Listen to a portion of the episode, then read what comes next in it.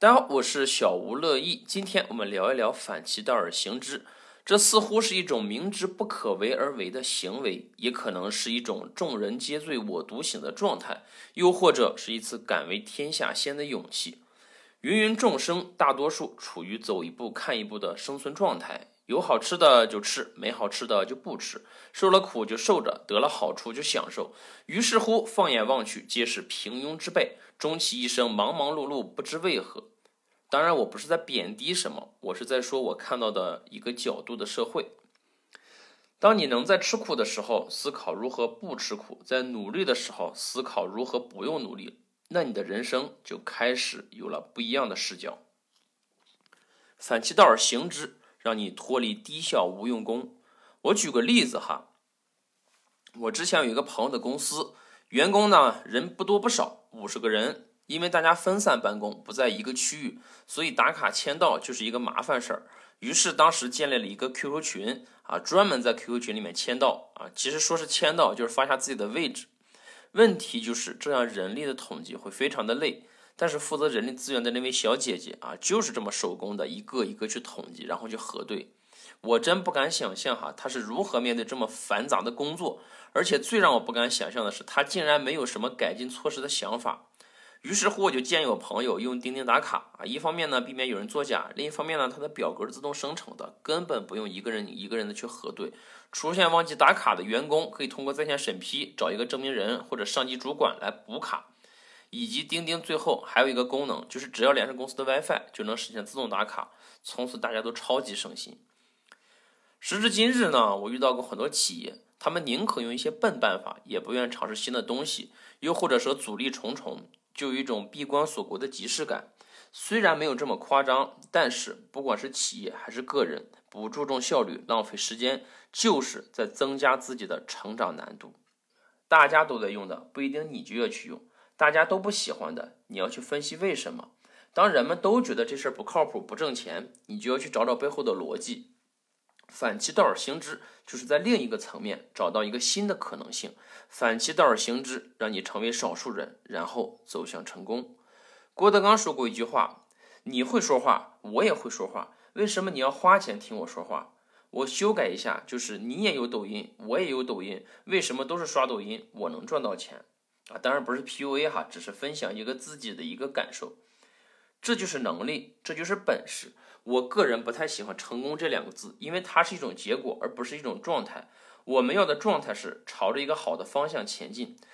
反其道而行之，就是在探索一种投入少、回报高的事情。查理芒格说过：“在有鱼的地方钓鱼。”这句话我经常反思。这里有两个关键词：有鱼、钓鱼。有鱼是说明市场要足够的大，才能让赚钱的这件事情概率更高。钓鱼是在提醒你把握机会，长期主义，而且一定要带鱼竿。抖音这件事就是在有鱼的地方钓鱼。现在抖音日活六点八亿人，当然也有人说八亿人的，咱们就按六点八亿人算，平均每天每人刷抖音的时间是一百二十分钟，也就是两个小时。哇，这里面的机会太多了，不在这里赚钱，除非你不差钱儿，或者是没想到，抖音是一个好赚钱的平台，又是一个超快的加速器。不需要你有粉丝，算法会给你答案。也许抖音让你一夜暴富成为可能。如果你不信，你还记得前段时间爆火的“羊了个羊”吗？让我最惊讶的是，上次做足疗捏脚的小姐姐跟我说：“你羊了个羊玩到第几关了？”我说：“我从来都没玩过。”一方面我惊讶这个游戏这么火，另一方面我惊讶这个足疗店的小姐姐每个月只休息三天，她每天都很忙，还有时间去玩这么一个无聊的游戏。那这个游戏一定非常的吸引人。靠着抖音一个游戏成为现象级产品，我又一次感到无比震撼。是的，我需要不断保持这种震撼带来的冲击，才能够让我有更多的信心坚持下来，并不是说我要成为一个超级网红或者做一个现象级的产品。抖音只要能一直这样更强，甚至更牛逼，才让我有安全感。我曾开玩笑的说，你现在注册一个抖音开始赚钱，就等于在呼市二环买了一套房。而且抖音越强大，你房子的价值就会越来越高。请保持始终在车上，反其道而行之，成为清醒者。抖音就像一场三百六十五天、二十四小时不间断的狂欢。只要你的网络正常，大拇指还能动，眼睛还能看，耳朵还能听，你就永远不会看到落幕的那一天。看热闹这件事儿在抖音上展现的淋漓尽致。这条还在说村东头，下一条就说深圳买房，再下一条就说宇宙的尽头，再下一条又是一场激烈的游戏精彩瞬间。你永远无法知道下一条是什么，但是能确定的，下一条一定是更棒的。当京东、淘宝这样的电商大佬乐呵呵地看着抖音在视频领域暴锤快手、腾讯、优酷的时候，可曾想到，抖音的胜利奖品就是可以获得跟淘宝、京东在电商领域厮杀的资格。而当抖音提出兴趣电商之后，美团又在旁边乐呵呵的看戏。抖音擦了擦刀上的血，转头扑向了美团。我记得有个事儿是这样的，我大概的描述一下，你懂我意思就好。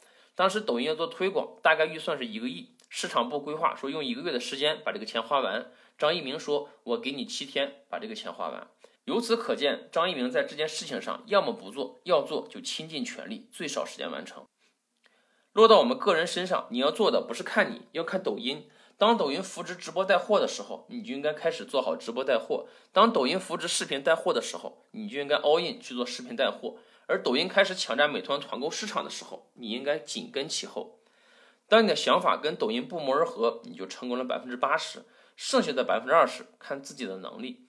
能把握住一次机会，奥拓变奥迪；把握住两次，别墅靠海；能把握住三次，嗯，别做梦了。